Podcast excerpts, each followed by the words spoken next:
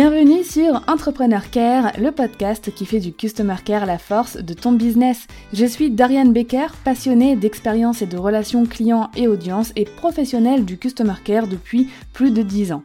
Chaque semaine, tu découvriras un nouvel épisode qui t'accompagnera dans le développement de ton entreprise, seul ou avec mes invités.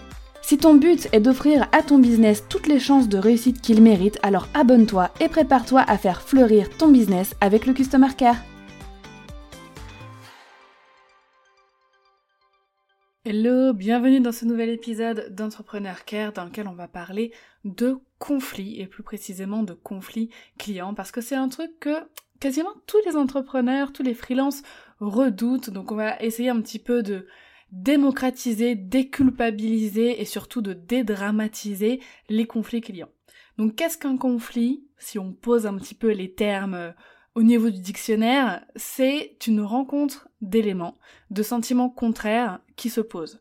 En Customer Care, un conflit client est dans la majorité euh, des cas dû à une insatisfaction euh, client. Donc c'est ton client qui ne va pas être content parce que soit il y a du retard, soit le produit ne lui convient pas, il ne s'attendait pas à ça, il veut être remboursé. Euh, ça peut être dû à un tas de choses, mais dans tous les cas, ça part du fait que il y a une différence entre les attentes de ton client et ce qu'il a réellement obtenu, ou alors il y a eu une erreur aussi, euh, c'est possible, hein, de commise de ton côté et ça a eu un impact direct sur ton client ou sur les résultats qu'il était censé obtenir avec ton produit ou ton service. Donc on est d'accord, tout le monde aimerait éviter au maximum les conflits clients. Euh, mais j'aimerais te préciser une chose. Oui, il faut éviter les conflits, bien évidemment, on ne va pas en provoquer euh, de façon euh, volontaire, mais il faut savoir que les conflits, c'est une bonne chose. C'est une, ce sont des opportunités en fait, de très très belles opportunités. Pourquoi? Parce qu'un conflit nous permet de mettre le doigt sur des choses qui doivent être améliorées. Et quand en général, si personne n'ose nous le dire, si personne n'ose euh, nous faire part de l'insatisfaction qu'il ressent face à, cette chose à améliorer, et eh bah on ne le saura jamais. Et c'est pas du tout quelque chose qu'on va aller euh, chercher à améliorer de nous-mêmes parce que en ayant la tête complètement euh, dans le guidon tout le temps dans notre business, etc., on ne voit pas forcément les petites erreurs ou les petites failles que nos clients, eux, par contre, ne vont pas du tout louper. Et tu sais quoi? Tant mieux. Pas plus tard qu'aujourd'hui, jour où j'enregistre cet épisode, une élève d'un de mes programmes a euh, remarqué deux erreurs que j'avais commises euh, dans une leçon. Donc une erreur de formule et une erreur sur un terme employé. Ça arrive, on est des êtres humains et c'est totalement normal de faire une erreur. Donc elle n'était pas insatisfaite, mais voilà, elle me faisait quand même part de son retour et euh, et euh, bah voilà, c'est quelque chose qui peut mettre à mal. Euh, on pourrait se sentir mal en tant qu'entrepreneur en se disant mince, j'ai fait une erreur, c'est horrible, j'aurais préféré que ça n'arrive pas, etc. Mais sur les 40 élèves de ce programme, soit c'est la seule qui les a remarqués, soit c'est la seule qui a osé venir me le dire. Et tu sais quoi Heureusement qu'elle est venue m'en parler, parce que sinon moi je ne m'en serais pas du tout rendu compte. Hein, en ayant créé un programme euh, de plusieurs heures, en ayant eu la tête dedans pendant des mois, en m'étant relu 15 000 fois avant de publier les contenus, si je n'ai pas vu cette erreur en créant le contenu, je n'allais pas la voir après. Donc heureusement qu'elle est venue m'en parler parce que j'ai pu tout de suite corriger ces erreurs, envoyer un message pour prévenir tout le monde et rectifier euh, les choses et donc améliorer au final le produit. Donc un conflit c'est une opportunité de s'améliorer, de voir ce qui ne va pas, mais c'est aussi une merveilleuse opportunité de démontrer notre merveilleux customer care. Parce qu'il y a certains problèmes euh, qui nous permettent de délivrer une qualité de service qui ne peut pas être délivrée quand tout se passe bien. Donc encore une fois, je dis pas qu'il faut provoquer des conflits exprès pour euh, euh, faire notre artiste de la relation client, non, pas du tout. Mais quand il y en a un qui arrive, vraiment prendre du recul, ne pas flipper, ne pas stresser et de se dire ok, j'en ai pas souvent des conflits, mais là aujourd'hui j'en ai un et c'est un cadeau et je vais pouvoir euh, l'utiliser pour améliorer des choses dans mon business, en faire une force et je vais aussi pouvoir démontrer ma qualité de Customer Care, la qualité de service que je veux offrir à cette personne pour la satisfaire. Donc vraiment, je répète, on retient, et c'est quelque chose qu'on ancre en nous, en tant que chef d'entreprise, ça fait vraiment partie de la posture de chef d'entreprise, de ne pas avoir peur des conflits, et s'il y en a, de vraiment saisir l'opportunité. Donc le but, bien sûr, c'est que tout le monde soit satisfait. Euh, s'il n'y a pas du tout de conflit d'un côté, tant mieux, bien évidemment. Mais s'il y en a, eh ben, on va tout simplement continuer sur euh, notre objectif de satisfaire tous nos clients. Donc comment peuvent se manifester les conflits clients? Donc peut y avoir des demandes de remboursement, une plainte sur le manque de résultats du produit, que ce soit en privé ou en public, hein, euh, des demandes aussi de gestes euh, commerciaux. Donc souvent, les émotions que ressent le client quand il vient se plaindre, quand il y a un conflit qui démarre, c'est jamais pour le kiff. Là, je, ne parle pas dans cet épisode de clients de mauvaise foi ou d'arnaqueurs, euh, c'est experts arnaqueurs qui veulent absolument gratter. Non, je te parle d'une réelle insatisfaction. Les clients, c'est pas leur but d'être insatisfaits. Quand ils font appel à tes produits ou à tes services, eux, ils ont en tête ce que tu leur as promis et ils ont qu'une envie, c'est d'atteindre cet objectif. Si jamais il y a un conflit qui se crée et que euh, ils vivent une insatisfaction, il faut savoir qu'il y a plusieurs émotions qui peuvent ressentir. Et c'est vraiment, on parle vraiment d'émotions parce qu'il faut que tu prennes conscience de ce qu'ils ressentent quand ils t'écrivent pour te faire part d'une insatisfaction. Ils ressentent de la déception. Selon ce que tu vends, ça peut être des espérances ou des mois ou des semaines d'espérance qui s'effondrent. Ça peut être aussi de la frustration.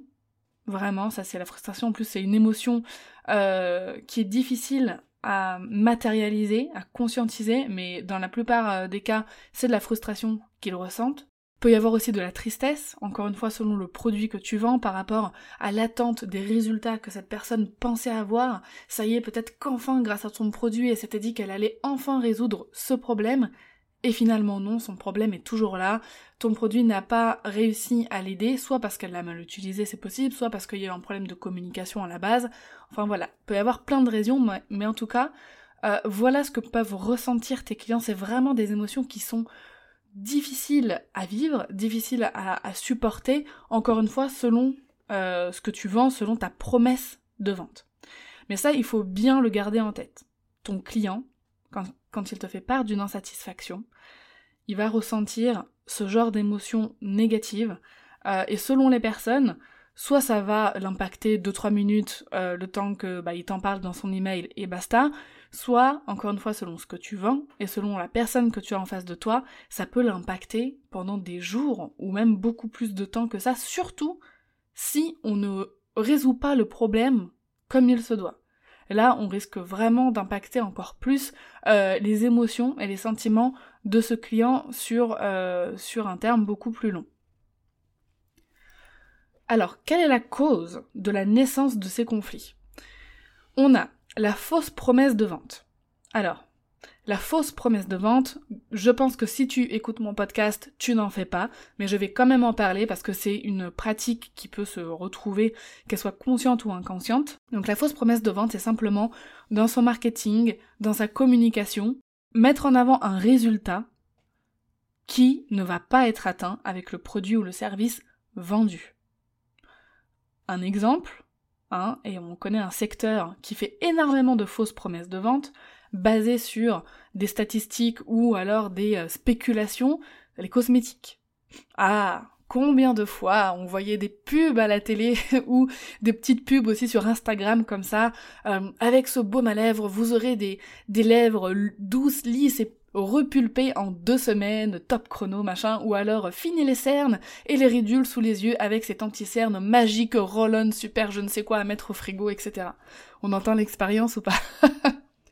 Les cosmétiques, c'est clairement un secteur dans lequel la fausse promesse de vente limite maintenant c'est quelque chose de conscientisé. Tout le monde sait que les résultats vendus sont rarement euh, vraiment obtenus, mais tout le monde veut quand même y croire, les achète quand même, et est déçu à la fin du pot, au bout d'un mois d'utilisation, quand euh, le résultat espéré n'est pas atteint. Alors, bien évidemment, la plupart du temps, on voit quand même que ça fait du bien, hein, une crème hydratante, bah, ça hydrate, c'est son job, donc voilà. Mais euh, selon notre, euh, notre ADN, selon qui on est, euh, notre peau, etc. Bref, ça ne rend pas les mêmes résultats sur tout le monde et c'est normal. Et en règle générale, ça, euh, dans les pubs cosmétiques, ils ne le précisent pas. Donc ça, clairement, c'est un exemple de fausse promesse de vente. Mais euh, pour un, produit ou un service, ça peut être par exemple, je crée ton site web sur mesure en deux heures, alors qu'en fait, ce sera pas du tout fait en deux heures, ce sera fait en deux semaines, voire un mois. ça peut être, génère plus de 20 000 euros par mois dès le premier mois avec ma technique révolutionnaire, intersidérale, machin, etc. Voilà. Alors qu'il y a peut-être une personne ou deux personnes sur 100 euh, qui vont effectivement atteindre les 20 000 euros parce que va y avoir plein de choses euh, qui vont devoir converger et toutes ces choses qui vont devoir converger ne vont pas concerner tous les clients. Donc ça, c'est une fausse promesse de vente, euh, un mauvais marketing, on va dire, qui va vendre un faux résultat, un résultat qui ne sera pas atteint ou quasiment pas atteint, ou alors par une minorité en tout cas euh, de clients. Donc ça c'est clairement une source de conflit numéro un, tu peux être sûr que si un jour, que ce soit conscient ou inconscient, hein, tu fais une fausse promesse de vente, la plupart du temps parfois c'est même inconscient, euh, et eh ben euh, ça va forcément euh, amener à des demandes de remboursement, des déceptions, des personnes qui vont se plaindre, etc. Ensuite, on va avoir un marketing mal ciblé. Donc ça, c'est quand par exemple, ton, tu n'as pas bien défini ton client idéal, tu n'as pas défini une cible euh, vraiment précise et que tu vas avoir des stratégies marketing qui vont un petit peu s'adresser à tout euh, à, tout le monde et à n'importe qui ou qui vont s'adresser à une mauvaise cible. Je pense notamment quand on fait des ads par exemple, quand on va créer des publicités sur Facebook ou sur Instagram euh, et qu'on va mal cibler euh, tout ce qui a à paramétrer, voilà, pour euh, que ça touche les bonnes personnes, eh ben on va peut-être attirer des gens qui vont acheter, mais qui ne correspondent tellement pas à la cible qu'en fait quand ils vont utiliser le produit ou le service, ils vont se dire non mais il y a un truc qui va pas, c'est pas fait pour moi. Et là, ça peut encore une fois amener une euh, de, de, nouveaux conflits avec pas mal de clients. Donc ça, c'est hyper important aussi. voilà, quand on cible mal ses actions marketing, ça peut attirer les mauvaises personnes euh, avec euh, qui, qui, ne vont pas aimer, qui ne vont pas avoir besoin de nos produits et nos services, même si au départ ils investissent dedans. Ensuite, ça peut être aussi un manque d'explication et une mauvaise communication aussi sur le produit euh, ou le service en question. Souvent, ça peut être de la rétention d'informations, par exemple sur une page de vente, on se dit ouais non, je vais pas tout détailler, ça sert à rien, alors qu'en fait si, ça sert énormément. Toutes les informations euh, qui est possible de communiquer avant l'achat doit être communiqué.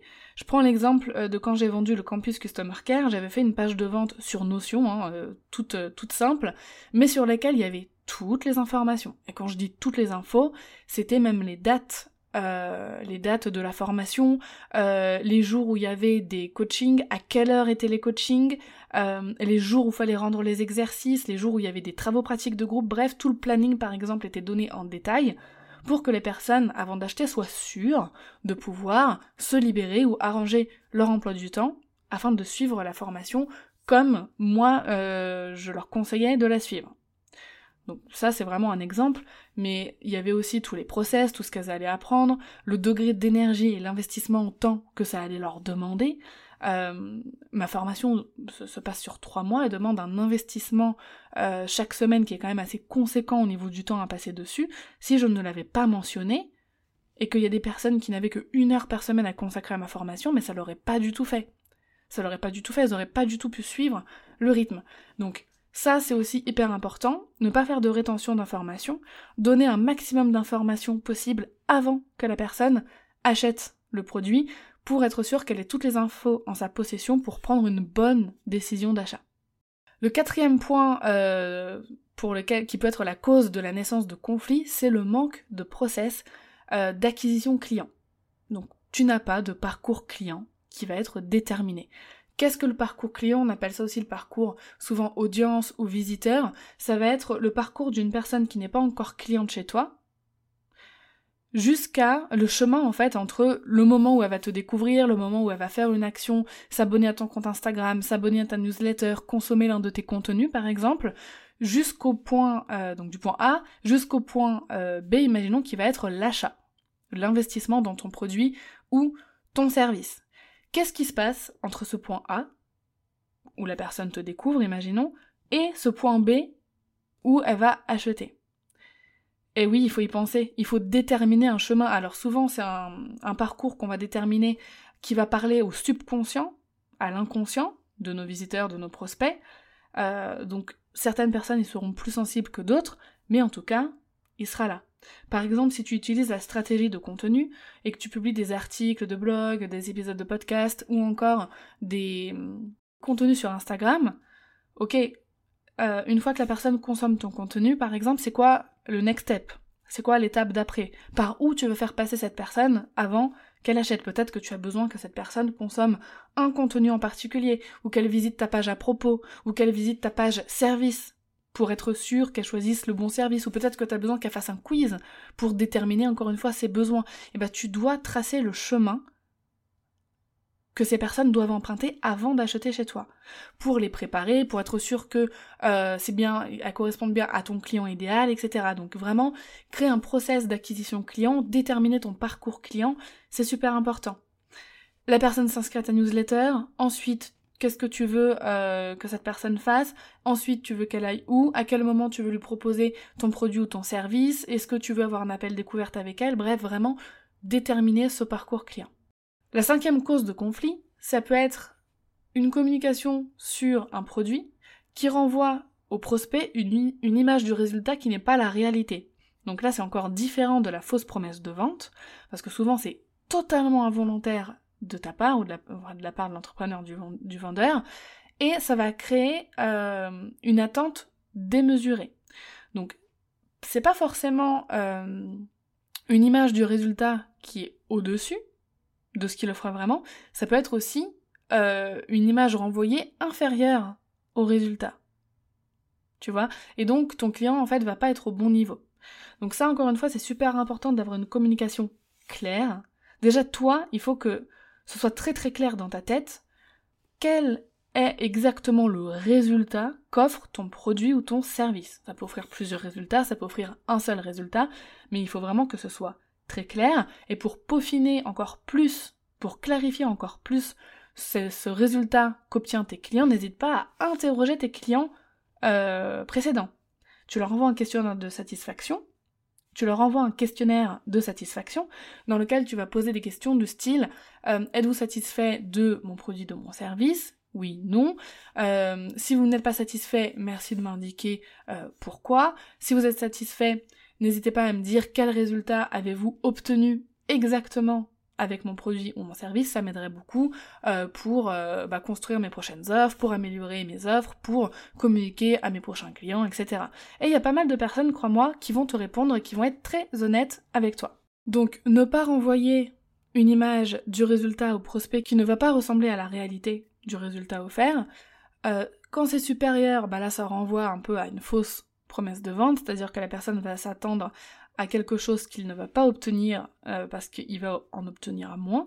Et au contraire, si jamais ces attentes sont inférieures aux résultats que tu promets, bah peut-être qu'en fait ton client, euh, cette personne-là n'est tout simplement pas prête à obtenir ces résultats. Si par exemple tu promets, euh, je sais pas, tu dis ah voilà les résultats de euh, mon service c'est que vous pouvez dégager, vous pouvez obtenir 5 clients en plus par mois. Et imaginons tu as sous-estimé ton produit, ton service, et qu'en fait tes, résultats sont tellement géniaux qu'en fait les personnes qui appliquent tes conseils vont obtenir 50 ou 100 clients d'un coup par mois. Et imagine ces personnes-là ne sont pas du tout prêtes à accueillir autant de clients. Ça peut être hyper dangereux aussi, voilà, de, renvoyer un résultat, euh, une image de résultat inférieure à ce, à ce qui va être vraiment au final. Donc voilà, je pense que tu as compris avec ces, différents points, euh, les différentes causes, euh, différentes de comment peuvent naître pardon, les conflits clients. Maintenant, je vais te donner quelques conseils, bien sûr, pour les éviter. Donc déjà, ça c'est super essentiel, c'est être transparent et honnête sur ta promesse de vente, les résultats concrets qu'offre ton produit, ton service. Ça, c'est le premier point, que ce soit pour éviter les fausses promesses de vente ou que ce soit pour éviter de renvoyer une image du résultat qui ne ressemble pas du tout à la réalité. Avoir bien défini ton client idéal et surtout sa psychologie. Ça, c'est super important parce que client idéal, euh, comment on nous l'a enseigné, on nous a souvent dit euh, de définir euh, une personne en citant son nom, son prénom, son âge, sa couleur de cheveux, sa couleur de yeux, sa couleur de peau, où est-ce qu'elle habite, est-ce qu'elle est mariée, pas mariée, est-ce qu'elle a des enfants, est-ce qu'elle est salariée, combien elle gagne par mois, comment elle s'habille, qu'est-ce qu'elle va voir au cinéma, quelle est sa marque de bijoux favorite, quelle est sa routine skincare du soir, qu'est-ce qu'elle fait le dimanche matin à 11h30 exactement, enfin bref. On nous a souvent demandé une fiche comme ça, tu vois, un petit peu détaillée. Euh, ça peut être utile hein, dans certains business, je ne, je ne juge pas. Mais le plus important pour moi et selon mon expérience, c'est la psychologie de ton client idéal. Qu'est-ce qu'il pense? Quels sont ses problèmes? Quels sont ses besoins? Quelles, sont les solutions dont il a besoin que tu peux lui offrir? Je sais que moi j'ai appliqué cette stratégie depuis un moment, c'est-à-dire que mon client idéal n'a pas de nom, n'a pas de prénom, n'a pas d'âge, je ne sais pas si il a des enfants, pas d'enfants, il ne, je sais pas où il vit, mais alors par contre, je sais pertinemment comment il pense, euh, quel est son problème, quelles sont les émotions qu'il ressent au quotidien quand il doit traiter son customer care, euh, quelles sont les émotions qu'il ressent quand il a terminé de gérer son customer care euh, et que sa boîte mail est à zéro, je sais les émotions qu'il ressent quand, bah, par exemple, il a euh, un conflit client. Je sais les peurs qui le traversent. Je sais les doutes qui l'angoissent le soir avant de dormir. Bref, tout ça là, toute la psychologie, ça c'est quelque chose que j'ai travaillé. Ce qui donne un résultat hyper euh, sympa, c'est que j'ai des clients, j'ai assez de clients. Ils vont tous avoir un peu comme ça la même façon de penser, bien sûr, les mêmes besoins euh, à combler, mais alors ils sont tous extrêmement différents. Et je trouve que c'est merveilleux et que c'est magnifique parce que quand je regarde, que ce soit dans mon programme Customer Care 5 étoiles ou bien dans le campus Customer Care, il y a des personnes qui ont 20 ans, il y a des personnes qui en ont 55, et il y a tous les âges entre ces deux âges. Donc il y a bien évidemment surtout des femmes, euh, on a des personnes célibataires, on a des personnes mariées, on a des personnes juste en couple, on a des personnes qui ont des enfants, on en a qui, et puis il y en a d'autres qui en ont pas du tout. Il y a des personnes qui sont encore étudiantes, il y a des personnes qui sont cadres, salariés depuis des années, il y a des médecins, des psychologues, des avocats, il y a des freelances, il y a des graphistes, il y a euh, des web designers, il y a des coachs, il y a des formateurs en ligne, enfin bref. C'est hyper euh, cosmopolite, il y a des personnes qui vivent en France, d'autres à Dubaï, d'autres au Canada, d'autres en Amérique du Sud, d'autres euh, en Espagne ou au Portugal, au Liban. Coucou tout le monde. enfin bref, tout le monde est ultra différent. Personne ne se ressemble dans mes programmes par rapport à, cette espèce de fiche là qu'on nous dit de faire. Mais alors, niveau psychologie, tout le monde a la même détermination, la même envie, les mêmes euh, aspirations pour leur business, etc. Et c'est là que je me dis, ok, travailler la psychologie de mon client idéal, en tout cas pour mon business, ça a été la meilleure décision que j'ai prise par rapport à ça, et d'abandonner un petit peu la fiche technique, couleur de yeux, de cheveux, etc. Euh, bah ça, ça a aussi été une meilleure, la meilleure décision. Donc voilà, bien définir ton client idéal. Si ton business a besoin d'un client idéal comme ça, avec, euh, bah, comme je te disais, âge, pays de résidence, ou même ville de résidence, bah, machin, etc., fais-le. Euh, surtout si tu as une entreprise genre locale, genre je sais pas moi, euh, un, salon euh, d'esthétique à Nantes, tu vois, ça c'est hyper important, mais sinon vraiment la psychologie, ça prime, à mon sens, sur le reste. Ensuite, tu dois te créer bien sûr un process d'acquisition client très clair pour toi, et donc qui va être très clair pour tes futurs clients, pour tes prospects. Donc par quoi veux-tu que tes futurs clients passent avant de faire appel à tes produits, à tes services? Est-ce que tu vas créer du contenu gratuit? Est-ce que tu vas faire un quiz? Est-ce que, encore une fois, tu proposes des appels découvertes? Est-ce que tu veux qu'ils s'inscrivent d'abord à ta newsletter? Euh, Est-ce que c'est un produit aussi qui peut être euh, vendu sur candidature Est-ce que si c'est un produit en libre service, alors quelle communication tu vas mettre autour euh, pour que les clients aient vraiment toutes les informations, etc. Vraiment, c'est super important. Par exemple, je te donne le process d'acquisition euh, que j'avais mis en place pour les élèves du campus Customer Care, tout se faisait par un quiz. Donc j'avais d'abord créé un petit peu de contenu en podcast, en article de blog et sur Instagram, donc des contenus gratuits en libre accès. Tous ces contenus-là avaient pour but de ramener uniquement vers un seul quiz qui s'appelait Es-tu faite pour, pour devenir Customer Care Manager freelance? Et ce quiz faisait office de concours d'entrée au campus Customer Care. C'est-à-dire que les personnes qui ne réussissaient pas ce quiz, ou à la fin elles avaient le résultat, désolé, mais j'ai le sentiment que tu ne pourras pas t'épanouir dans ce métier, bah, toutes ces personnes-là n'avaient pas accès aux inscriptions. Par contre, toutes les personnes qui réussissaient le quiz et qui en résultat avaient, écoute, tes résultats montrent que tu pourrais largement t'épanouir dans le métier de Customer Care Manager Freelance, bah, ces personnes recevaient les emails de vente, avaient accès à la page de vente euh, sur Notion dont je t'ai parlé avec toutes les informations et avaient accès au panier pour payer. Donc ça peut paraître très sélectif, mais vu les résultats du campus, j'ai accueilli plus de 30, enfin j'ai accueilli 39 élèves, donc c'était beaucoup plus que l'objectif que je m'étais fixé. Ça a été pour moi un grand succès pour un, premier lancement de, ce campus. Je me dis que mon process d'acquisition était vraiment bien rodé. Ça m'a permis de créer une sorte de, de, privilège, en fait. Donc déjà, ça, ça donnait un sentiment euh, voilà, d'être privilégié, de réussir ce quiz et ah, d'avoir accès à la suite. Euh, les personnes qui réussissaient avaient aussi accès à des portes ouvertes.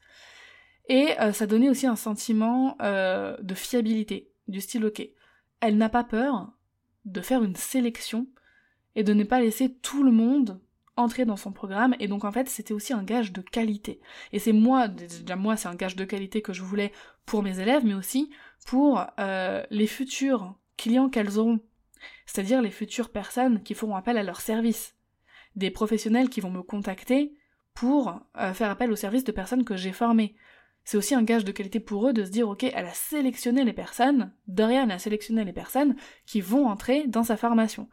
Donc voilà, ça c'était mon parcours euh, client pour le campus Customer Care, c'est qu'un exemple.